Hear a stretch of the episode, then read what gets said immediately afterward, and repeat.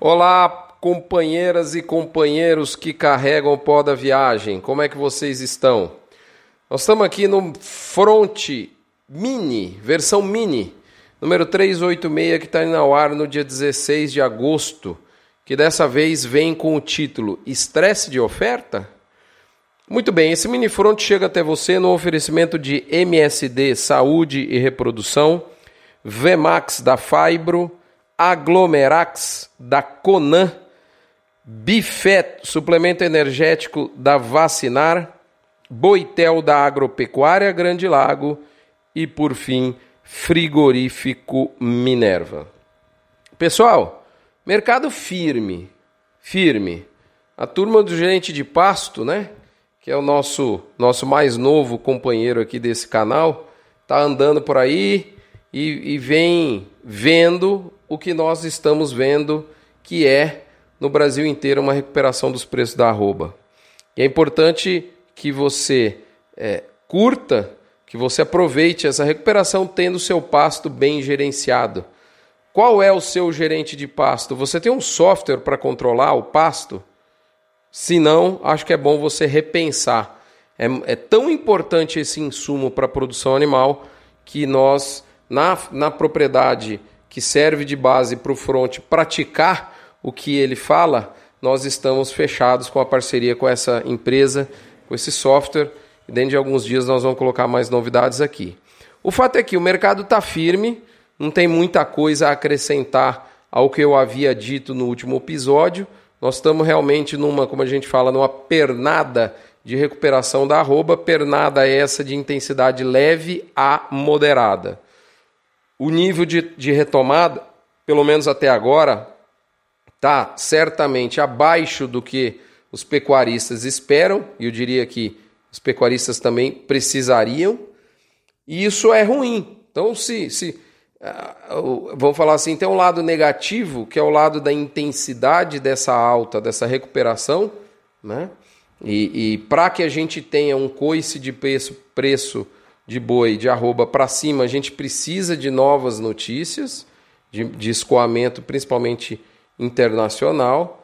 Né? Então, esse é o lado ruim. Mas, de outra sorte, é, a notícia é boa, porque a variação é positiva e principalmente porque nós entendemos que ela tende a continuar. Então, assim, em resumo, o boi é firme, firme é firme. Não é explosivo, mas é firme, tá certo? Ficou claro? Né? Lembrando a você que a Asbran é a associação que reúne é, muito mais, praticamente 70% a 80% da indústria de nutrição mineral do Brasil. Vale a pena você investir em nutrição, em suplementação mineral com uma empresa que te dê é, a qualidade, a segurança do investimento e certamente se ela for filiada à Asbran, isso vai estar num, num acobertado num nível melhor, não tenha dúvida nenhuma. O fato é que essa melhoria de preço da arroba ela vem muito em função pilar, o driver fundamental e que causa essa melhoria de preço é justamente uma redução de oferta. E essa redução de oferta ela varia de estado para estado, o que faz variar também o aquecimento de preços de praças de cada praça, né? A média Brasil teve é, do boi teve alta novamente, a terceira semana seguida, foram mais 47 centavos por arroba. Encerramos a semana com R$ 146,44 e a vaca em R$ 136,34 centavos, sempre pensando numa arroba a prazo, ou seja, a fêmea aí com deságio médio de 6,9%.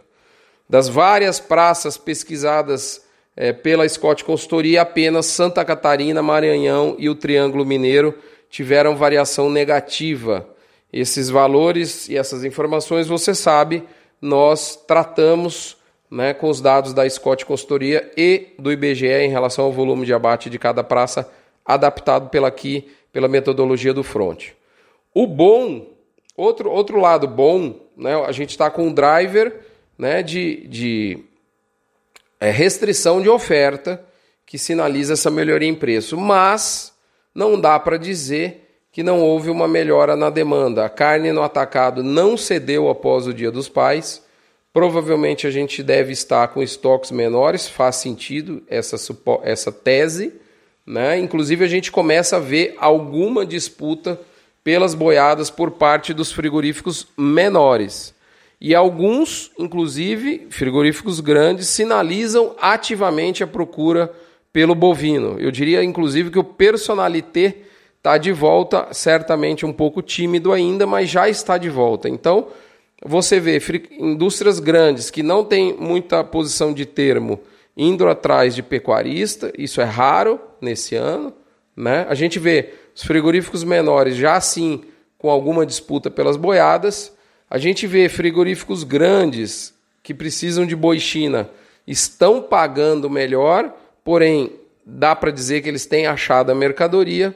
E ainda uma terceira vertente, que são aqueles frigoríficos grandes que têm posição no boiatermo, esses estão com escalas bem mais confortáveis. Então, assim, o que, que eu quero dizer? Fica claro que não tem apenas um mercado de boi. E fica a pergunta: cadê o estresse de oferta? A gente está vendo, de alguma medida, uma oferta resiliente. A oferta diminui nesse momento em nível Brasil, mas ela. Cadê aquele estresse de falta de boi, aquele estresse de oferta? Né? A oferta está resiliente. Por que ela está resiliente? Quais as consequências nos preços do segundo semestre e quais as mudanças em termos de exigência em relação às suas habilidades e competências para pilotar um mercado mais desafiador, que é um mercado com oferta resiliente. É disto que eu trato junto aos assinantes no Notícias do Front Premium, que vai ao ar hoje, disponível para os assinantes para os não assinantes apenas na próxima semana. Moçada, é esse o recado da semana. No mais, fiquem todos com Deus. Um abraço. Nos vemos aqui nesse mesmo espaço daqui a alguns dias. Até lá!